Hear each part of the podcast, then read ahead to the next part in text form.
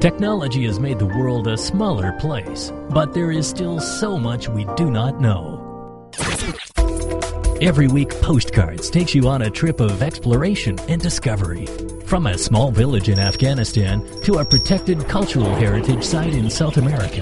From Africa's amazing natural landscapes to the most advanced tech displays in the world. Postcards, where you meet the world without actually taking a trip. Postcards.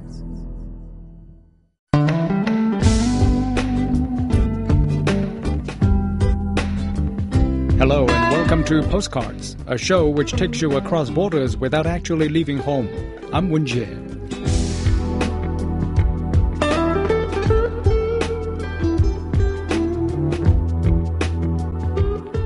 Two thousand sixteen is a leap year, which means February has an extra day. And on that day, the 29th, women traditionally propose to men.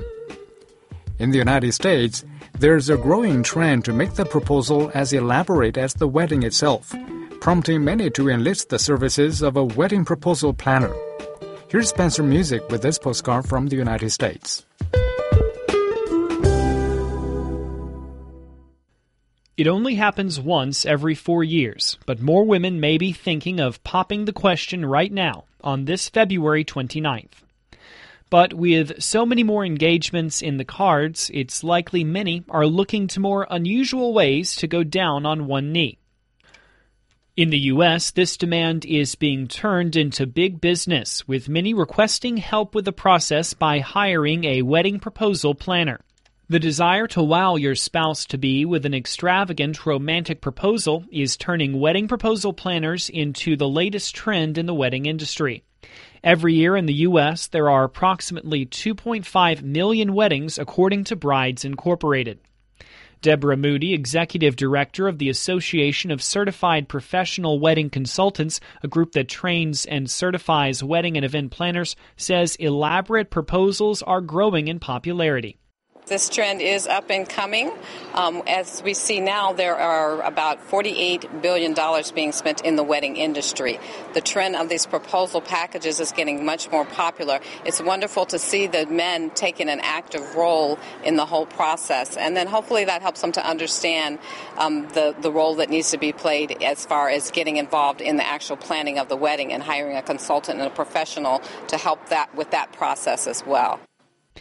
Moody says people still look to traditionally romantic days like leap years to propose.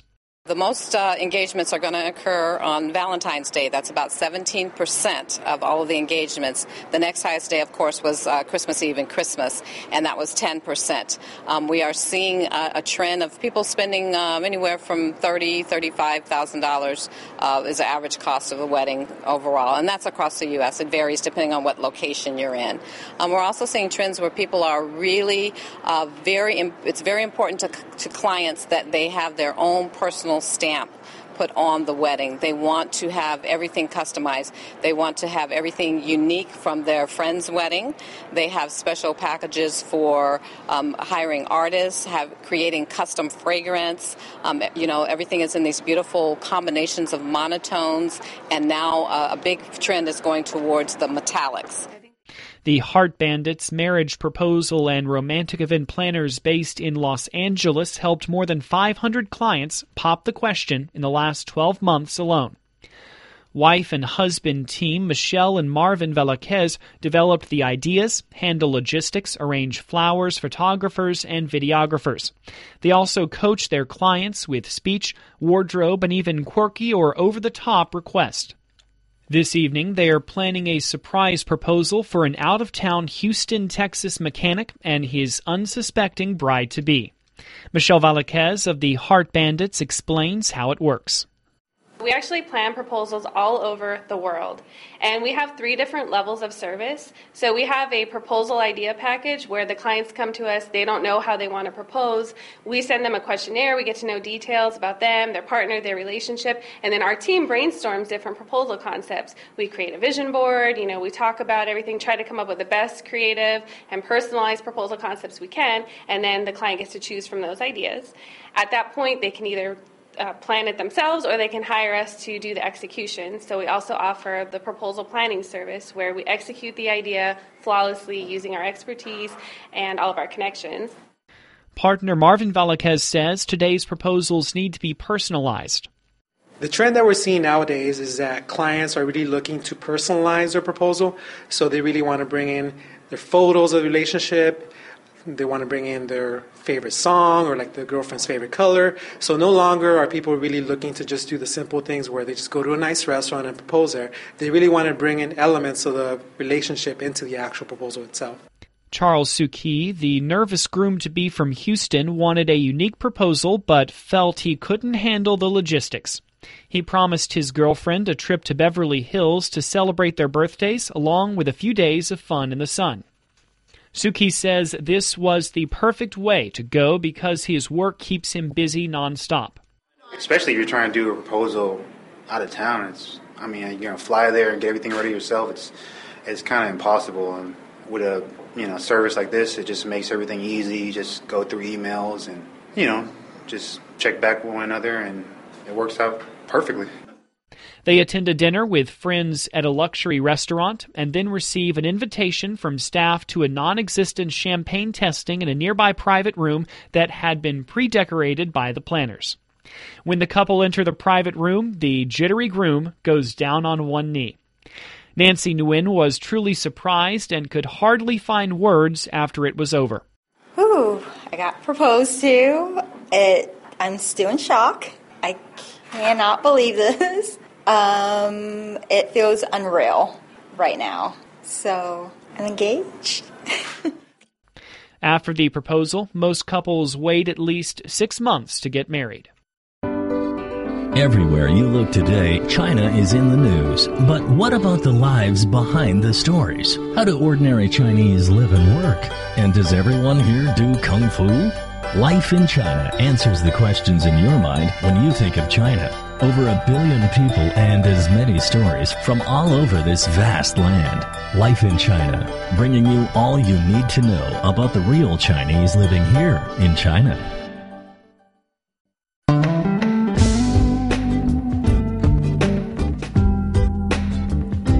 You're listening to Postcards, a weekly program on events and life stories taking place in different parts of the world. You can listen to our show at newsplusradio.cn. Shakespeare may have declared the music is the food of life, but any lover will disagree and tell you it's chocolate. One Portuguese town, known for its romantic atmosphere, is celebrating a popular love story at its annual chocolate festival. Here's Ryan Price with this postcard from Portugal. Welcome to Óbidos, home of the annual International Chocolate Festival. Each year, the narrow streets of this medieval town, less than an hour from Lisbon, are transformed into scenes reminiscent of a fairy tale. Giant mice guard Swiss cheese shaped chocolate blocks as lovers roam arm in arm along the alleyways. Chocolate sculptures depict the story of Portugal's greatest love story, that of Pedro and Inês, the theme of this year's festival. Ricardo Ribeiro is the organizer of the festival. Óbidos é uma terra romântica e há muita gente que vem namorar para Óbidos. Óbidos é uma terra de paixões. Obidos is a romantic town and the land of passions. Many people come here with their loved ones. When we like someone, we offer them chocolates. So I think it's the perfect connection. It was here that the great love story of Pedro and Ines took place. So this is a place where chocolate and love are perfectly connected. Pedro is the son of the King Alfonso of Portugal and so heir to the throne. Inez was a lady in waiting to Pedro's new bride when the couple met in 1340. Pedro ignored his wife and showed favor to Inez and her family. He made Inez his common law wife. This angered his father, the king, who ordered her murder. Pedro vowed revenge and launched Portugal in a civil war. When Alfonso died and Pedro became king, he declared Inez his queen, despite the fact that she had died two years before. He demanded Inez's body be exhumed, had her corpse crowned, and made his court pledge allegiance to her. The love story has inspired artists and poets throughout the centuries, and new chocolatiers have created statues to commemorate the lovers. But chocolate is not the easiest material to work with, as chocolatier Diego Estevez explains. É preciso ter cuidado, é preciso ter cuidado com as umidades, porque a água estraga. There has to be some care. We need to be careful with humidity. Water ruins chocolate in the same way as heat does. This is why we use air conditioning to control the temperature in the rooms. The sculptures cannot bear variations in temperature, otherwise, the piece can be completely ruined. Estevez and his team have made a statue of Fadadista, a traditional Portuguese singer. He explains how they created the piece. Chocolate preto, chocolate de leite, chocolate branco, pronto, tem a sua porcentagem de cacau. A gente trabalha também com manteiga. We used dark chocolate, milk chocolate, white chocolate. We also worked with cocoa butter and pigments to give the piece its color shades. Elsewhere, children have the chance to combine two favorite foods, pizza and chocolate, complete with marshmallow and candy toppings. And the grown ups enjoy an alcoholic tipple in a tiny chocolate cup, which is popular with one visitor, Chunyu Sun. Já provei um tipo de chocolate. I've already tasted a kind of chocolate which had ginger wine inside it. It's very good, and we will taste more. Another visitor, Serena Mahabarian from Germany, is happy to try anything as long as it's chocolate. Oh no, are you kidding me? No, it's not. It's not the first chocolate, but I didn't eat that, so I can't um, talk about this one. But it's great. It's chocolate, guys.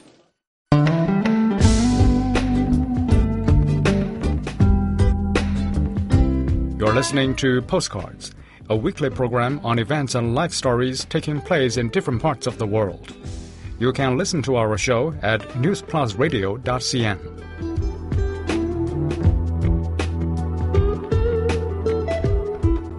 The 150th anniversary of Alice in Wonderland is inspiring body artists this autumn.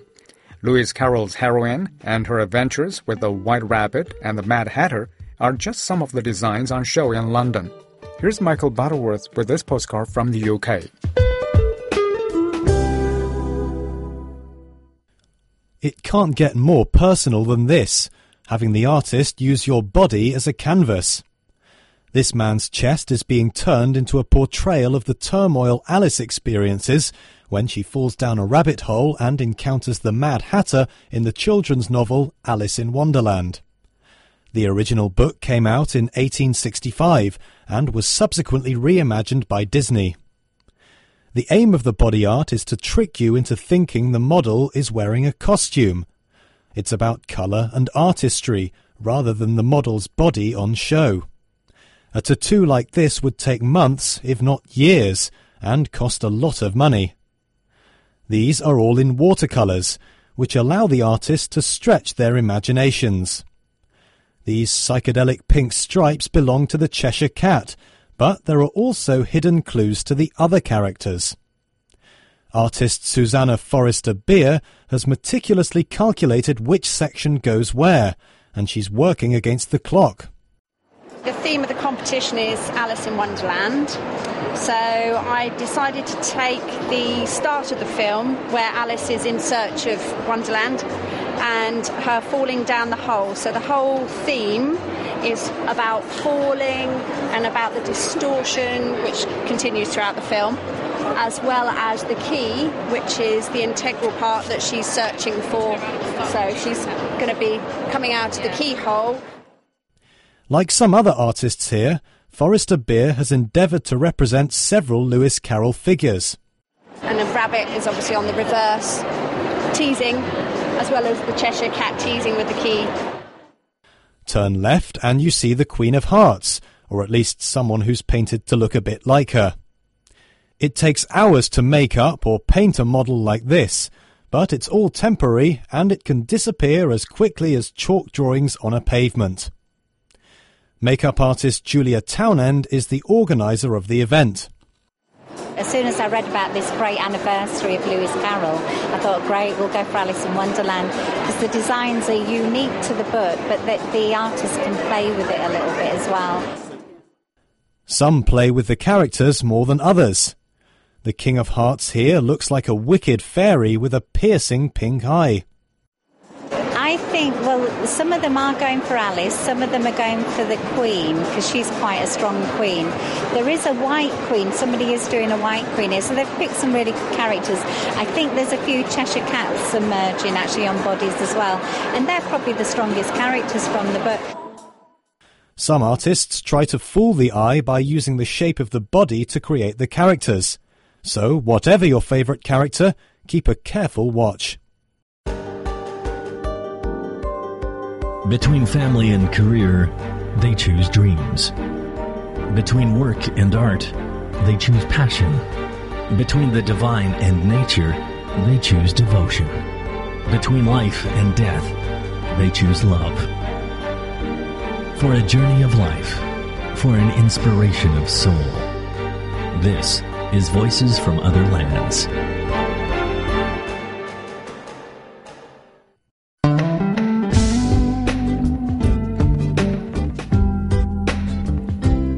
Listening to Postcards, a weekly program on events and life stories taking place in different parts of the world. You can listen to our show at newsplusradio.cn.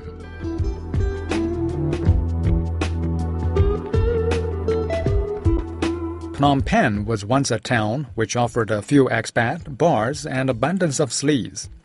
Now the Cambodian capital's nightlife is changing for the better.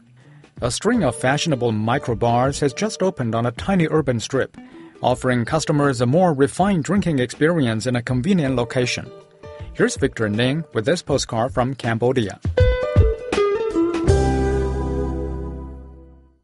Drinking options in the Cambodian capital of Phnom Penh were once limited to a handful of colonial riverside pubs and a plethora of dingy girly bars. That's been changing in recent years with the opening of several upmarket bars and clubs catering mainly to expats, tourists, and the city's rising middle class. Hidden down a gritty unnamed alleyway is the latest addition to the capital's buzzy new nightlife scene. There are several small bars here, each with its own idiosyncratic style, and all of them drawing in big crowds almost every night. Dubbed Bassac Lane, this three year old development is the brainchild of New Zealand brothers William and George Norbert-Munns. The elder brother George was a former Melbourne advertising creative who relocated to Phnom Penh five years ago. He says the concept is to provide a variety of top quality niche bars in a convenient location. Customers can come and stay here for the whole night. They don't have to get into a tuk tuk and they don't have to go from A to B and driving around in circles and getting lost. And they can come here and literally walk over to the next uh, bar. So we've got the aperitif room, uh, which does Aperol spritzes as its uh, signature. The gin and wine bar, we do infused uh, gins. The library, as I said, does daiquiris. Meat and drink does burgers.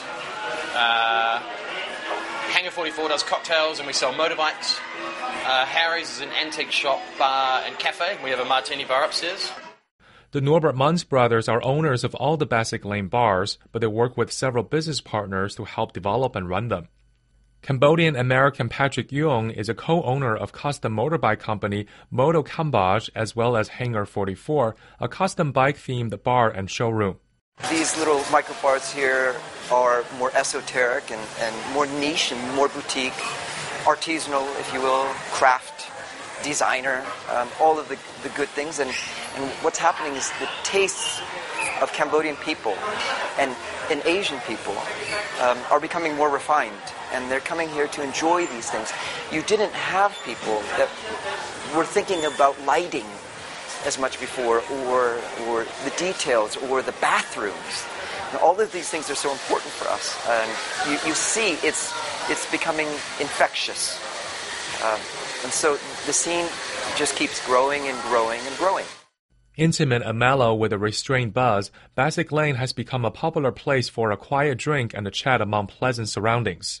Rathana Pyo is a Cambodia born tourist from Paris. It's a magical place. It's full of authenticity here. It's got a lot of personality of colors. It's just like you're at home with your old mates, back home where you feel safe. And it puts a smile on your face in Phnom Penh. It gives you back your personality. It's very nice to socialize here. Despite the small business, George Norbert-Munns says it does not limit their competitiveness.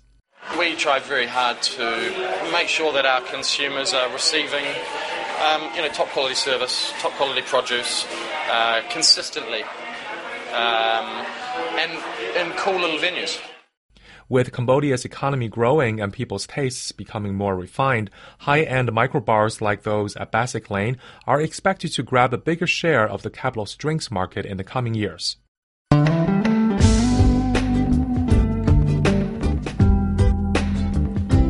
You're listening to Postcards, a weekly program on events and life stories taking place in different parts of the world. You can listen to our show at newsplusradio.cn. Work is about to begin removing some 5,000 old car and truck bodies from one of Australia's largest wrecking yards. The well known Reedy Creek Yard, beside the Gold Coast's Pacific Highway, is being forced to downsize to make way for a railway line extension. Before we come to the end of today's show, I would like to share with you an extra postcard from Australia.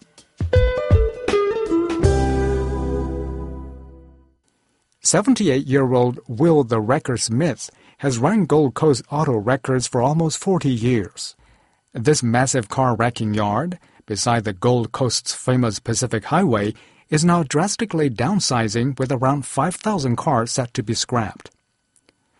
A land resumption has forced the owner's hand, but Smith is reluctant to part with these rusted relics in his motoring graveyard. Depending on your view, it's either been an icon or an eyesore for Pacific Highway drivers who have been passing by for the last 40 years. The yard is an eclectic mix of cars, tractors, buses, caravans, and a row of rusting VW Kombi vans. Smith bought a lettuce farm at Reedy Creek in the 1970s and turned it into one of Australia's largest wrecking yards. Most of the five hectare site was recently acquired for a railway line extension, which means it's now time to downsize. It's very nostalgic, mate. Like, it's my life, right? It's been, been cars all my life. I started off in the motor trade when I was 13 years old, right? There are too many cars to count, but every wreck has its own story. The cars aren't catalogued, so employees rely on Smith's intricate memory. Russell Lutchink is the manager of the wrecking yard. He knows where they are. He's like a little computer, and he knows exactly where he put them 30 years ago. But the yard contains more than just cars. Cattle keep the grass under control, while roving dogs look after security. Smith has soon to be off the land, so for the first time in almost 10 years, he's throwing open the gates and allowing customers to come on site and look for parts. He'll keep one acre of land and continue a scaled down business. But not everything's up for sale. He's holding on to this. His prized pink FX Holden. Oh, I'll keep that one. That's a, a bit of an icon, that thing, right, Joe? So even when he's downsizing, there is always room for sentiment.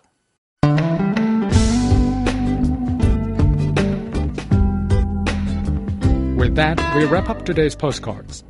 Your comments, suggestions, or questions are always appreciated, and you can contact us via email at postcards at cri.com.cn. For program producer Zhao Jianfu, I'm Wen Jie. See you next week.